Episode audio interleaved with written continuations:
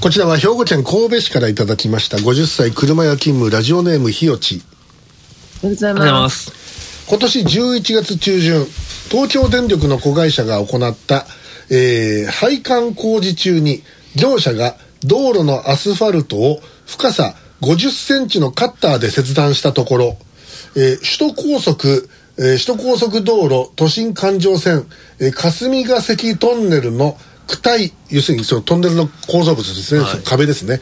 を、えー約20メートルにわたり深さ25センチ切断。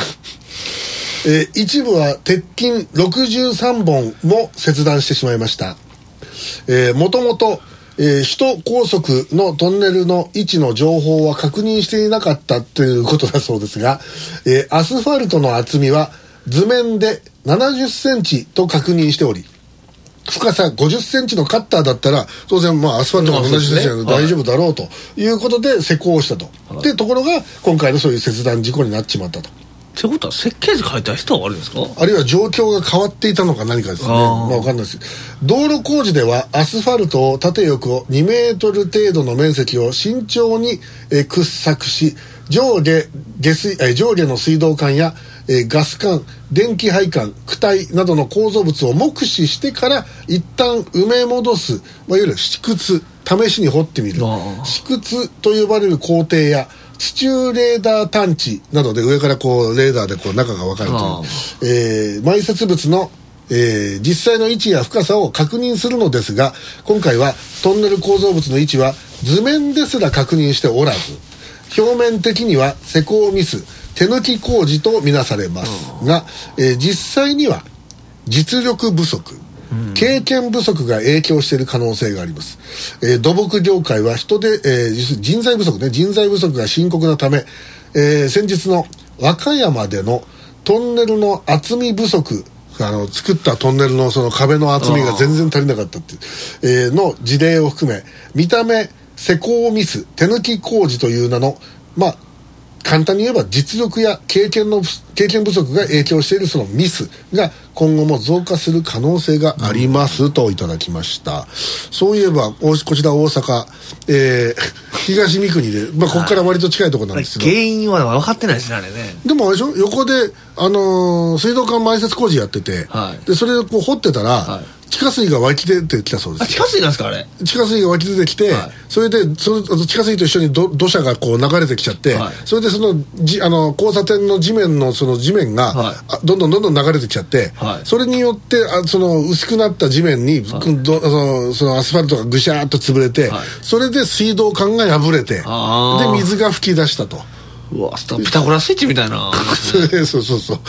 もうあのあもうだからそういったことで、えーまあ地下水脈がそこにあったのかとかなんとかそれはまあ分かんなかったんでしょうけど、まあぶっちゃけこの淀川区なんてもともと沼だからね、あそうですね。まあだからもうどこそこもうぐちゃぐちゃなわけですよ、はええ。もうそれこそそんなことを語り始めたらそこのあの有名な測量の長谷川さんがいろいろ語り始めるぐらいの話になります。長谷川さんの番組作りましょう。長谷川さんが出てくるとえらい。こ と長谷川さんが言ってたらですけどね。はい まあ多分言えや言えや絶対出てくれる。月一でやってもらいましょう。そこからどこで止めるかが問題だぞ。終わらないぞあの人。は、月一やったらあれでしょ。ええ。まあ聞いてる方誰だか分かんないと思うんですけどすごいおじさんがいるんですよは。いすごいです。ええ。あのーえプロです。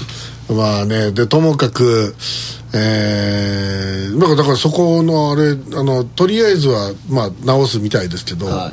その今後どういうふうなこう工法施工がいいのか、あとあの福岡でも、はい。博多駅の近くなんかでもう何年か前にドボーンってあの穴が開いて、はであれも結局地下鉄工事によって、はい。でもともと福岡も、はい。あそこ砂地なのね、砂浜みたいなとこなんですよ、はい。そこに無理やりアスファルトとかこうふで蓋してるようなもんだからでもうあ中がこう流れやすい非常に脆弱な地盤っていうのがあってそこを無理やりこう工事してるとそういう事故が起きてしまうという。あ鳥取もなかったですか？なんか。鳥取もあったっけ？ああなんか謎の穴がポーンと開いて。あー。まあ時々あるよねそれはね、はえーまあこういうあのなんですかねこうスキルが足らないという、はい。そういう木梨さんなんかもあれですか？会社の中であのスキルが足りてねえやつとかがこういたりして揉めたりとかってことはないですか？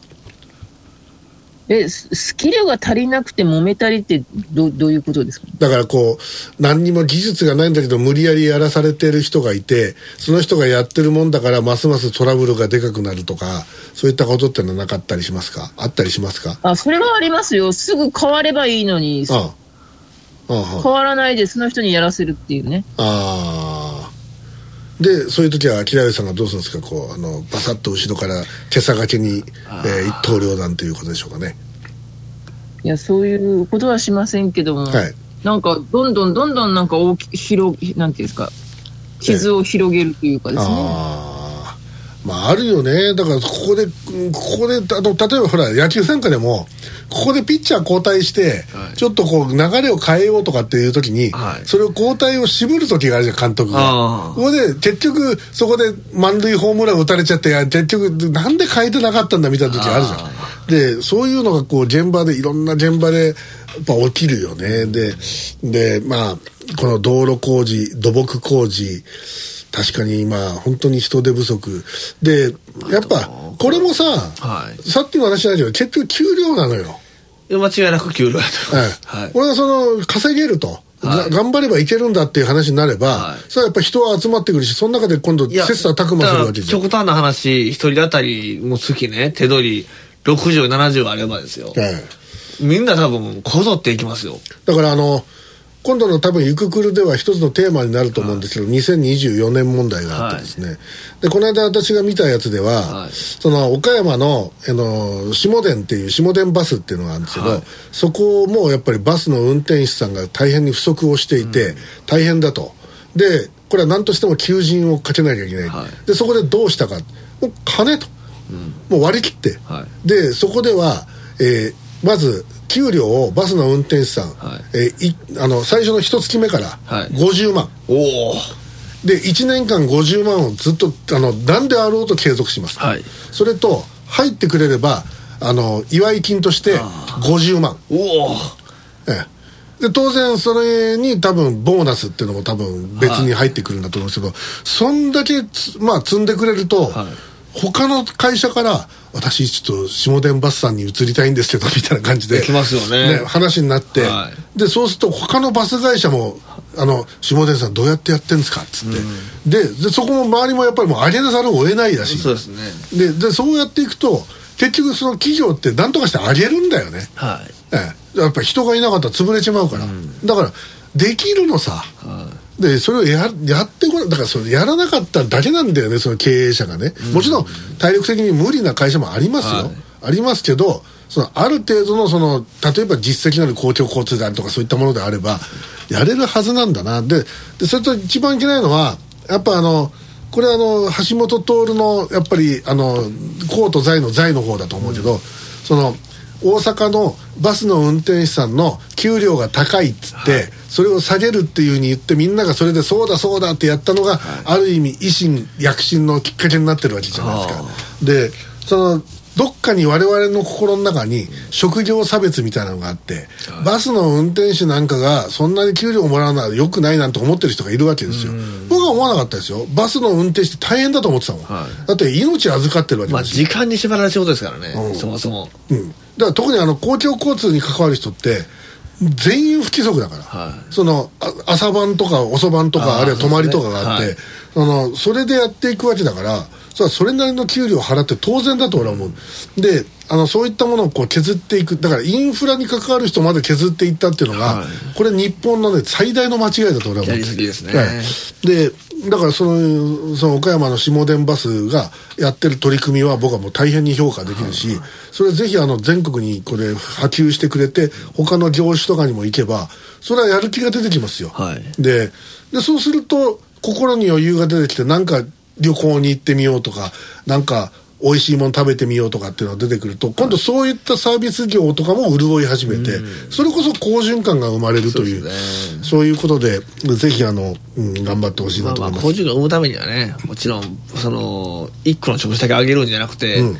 やっぱり連鎖をできるような感じで一気一気に全職の給料をいい感じその労働に見合っただけの給料に上げないと、好循環生まれないと思いますけどね。だからその逆に言うとその経団連とか、はい。ああいったところに入ってる会社が、はい。むしろあの身動きが取りにくいわけですよ。ですね。そうでない中堅どころとか、はい。もうちょっとちっちゃいところの方があの今逆襲ができる状況になってる、だからここはねそのもう俺思うけど借金してでもそれやるべきだと思うよ。あの体力がもしあるならば、はい。その経営者ちゃんとそのやる気があればですね、はい。えーまあじゃあ IBB は給料を上げるのかっていう まだそこまで言ってませんけどね本人にも出てないですもんねまだね。ええまずまず私からですからね。まず私から潤わないといけませんね、えー皆さんよろしくお願いしますね、ええ。ということでございまして木田さんも あれですかあのーもう給料は今年はベースアップ狙ってこうあの春闘あ今年っていうか来年はあの一人ストライキをやるっていうふうに聞いてますけどもどうですか？いや、いや、それはないですけど。こうあの一人で赤い鉢巻きで団結って書いて一人しかいないんだけどだ誰と誰と団結すんだろうみたいなそういう団結とか連帯とかそういうあのどうどうですかね？ええあのし、します、しませんよ。給料給料上げろとかってないの？なんかないですね。ああもうん。なんかねお思うんですけどね、あのでもちろん給料上げろっていうのは大事なんですけど、ねなんかねあの 今やっぱりなりたい自分っていうのがはい。やっぱりその給料上げろじゃなくて、はい。なんか辞められたらうん。回らんくなるみたいなあ。そういったた立場というか、はい。あのー会社から見たらですよ、はい。そういった人になって、まあ、自然にそういう評価が評価だったりとか、はいはいはい。上がっていく人間になりたいなってすごい思いますね。だかあらね叫ぶだけじゃいけないなと思ってあやっぱり中身がと必要だと。はい、はいと思いましたね。なんかそれは今仕事はじあのその就職して、うん。すごい思ってることで、なるほどあのーその当初ね、あのー組織におった時はですよ、はい。やっぱりその声上げればいいだったりとか、あの賃金上げろって言えばいいって思ったんですけど、うん。じゃなくて例えば自分がもっとそのスキルだったりとかそういったものを身につけて、あのーなんなんですかねあなたはいくらだあ御社はいくら出してくれるんですかみたいな、はいはいはい。まあ、そういった逆に競わせるみたいな、まあ、そういった、あのスキルだったり経験だったりっていうのを積んでやっぱりなんかその声、まあ、無言の圧というかまあ、そういった人になりたいなってのはすごい思いましたね。ええ。まるでこう榎田信也さんのようにさまざまなスキルをはい。体得している、やだからね、ええ。すごいと思います。だから、えこの年になって、はいあのいろんな仕事が来たりとか。えそれはまあ、えあのもうその気になればもうバンバンできるわけじゃないですか。えまあね。はい、いやだから本当にいやでもあの冗談抜きでですよ、ええやっぱり自分あの榎木田さんだったりとか、えまああの本当に何でもできるような人にでもなりたいなってすごい思ってます。ああなんかたまに褒められるとすごいこそばくて気持ちが悪いんですけどね、え えいやいやいや。何か何かあるんじゃないかって裏があるんじゃないかと思ってしまういやいや本当にねあの、そう思いますよ。だか何でもできちゃうじゃないですか。やっぱりその知識と。で、技術と、え知識と技術があればあとはまあもちろん大事なのは人間性ですけど。あとあの一個に精通していてすごい専門性のある人っていうのも一つあっていいと思うし、あのオールパプレイヤーっていうのがあって。マルチそうそう。だからあの、はい。その例えばでっかい会社とかだと、はい。すごい専門性を持ってる方が強い場合があるんですよ。はい。でそういういろんな人がいればいい、はい。でところがあの少ない人数でいろんなことを回さなきゃいけない時は、大体こう何でもできるっていうのが大事になってくるんですよ、はい。そこら辺をどう折り合いつけて自分がやっていくのかっていうのを見極めてで、まあ、自分をこう勉強していくあの勉勉強進めていくっていう、はまあこれがあの大事かなと思いますけどねね。あとはやっぱあの仕事の内容を楽しめないとあの今ねめっちゃ楽しいですよ。ああいいじゃないですか。過去一楽しいですね。ああええ。たまらんっすよねもう。木田さん仕事楽しいですか？うんまあ、いや、まあまあまあまあ、ええ。楽しいというか、まあ、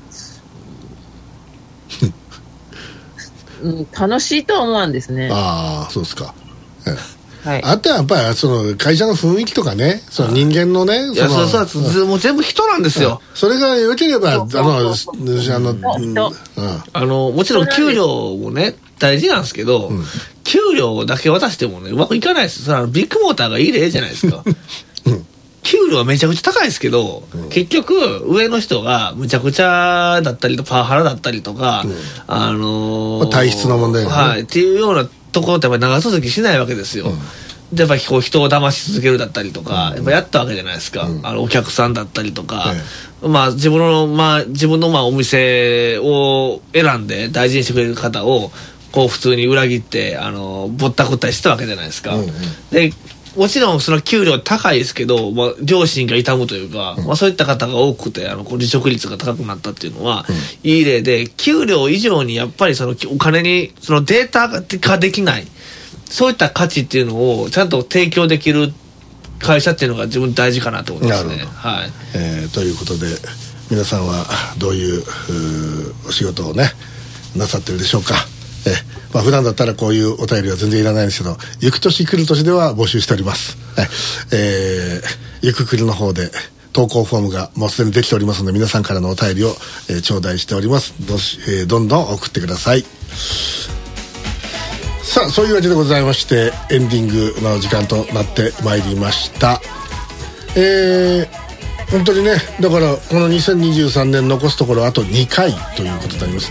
でそして、えー12月31日大晦日は、えー FMC 第35回 FMC 行く年来る年、えー今回は前島和樹さんの MC で、えーテーマはオクトパスとなっております、えー素晴らしいですね、えーもうあの表紙がもう本当に皆さんからご好評を得ておりまして、どういったのかな、えー放送開始は今回はちょっと変わりまして23時30分からそして午前2時までの2時間半の放送となります。短ないですか？ちょっと短くなりました、えーテーマは先ほども申しました「オクトパス」サブタイトル「手が足らない踊ってる場合じゃない」なんかどっかになんか含みがありますねええ。でこれあの表紙の画像あのでっかいタコさんがこういるんですけどタコさんの後ろの背景はこれどこなんでしょうね。えそそこまで見てないですよ。えそそこまで作り込んでんすか？当たり前やん。嘘やん。ちゃんとちゃんと見なきゃそういうところ。はどこの空撮なんでしょうか。タコがこう乗っかってるものは何でしょうか。ええーぜひねそういったところまでえー見ていただきたいと思いますね、えーというわけでございまして、えー今回も IBB 新大阪 G スタジオからの放送追っかけオンデマンド放送になります。えーどうぞお楽しみにしていただきましょうそして投稿の方よろしくお願いいたしますこれあの木田優子さんもあのオンラインで出演していただきましたけどもどうもあの松田さんが何とかして木田優子を引っ張り出したいということであのポケットマネーを奮発してでもあのなんかこう、えー高速バスで来させようとしてますけど木田優さんどうするんですか？あの、無理です。無理です。まあそう言ってひょっとしてこう飛び入りでいきなり現れるそこまで言ったら本物ですねサプライズがあるかもしれませんね。ええということで、えーどうなんでしょうか。えーとそれとまだわかんないですけどリスナーさん2名ぐらいだったらはいスタジオに入っていただいてもいいかなとちょっと思ったんですよ。あそうはいでちょっとこれはあの来週どうするか来週までにどうするか決めますんでそちらの方をちょっとお待ちいただきたいと思います。というわけでございましてお送りしてまいりました QIC そろそろお別れの時間でございます。えーお相手は私榎木田信也門と。あ前島と。そして IBB 九州は。ややゆくでした。はい、えーということで来週は12月17日日曜日の放送となります。そういうことでまた来週元気にお会いしたいと思います。ごきげんよう。さようなら。あら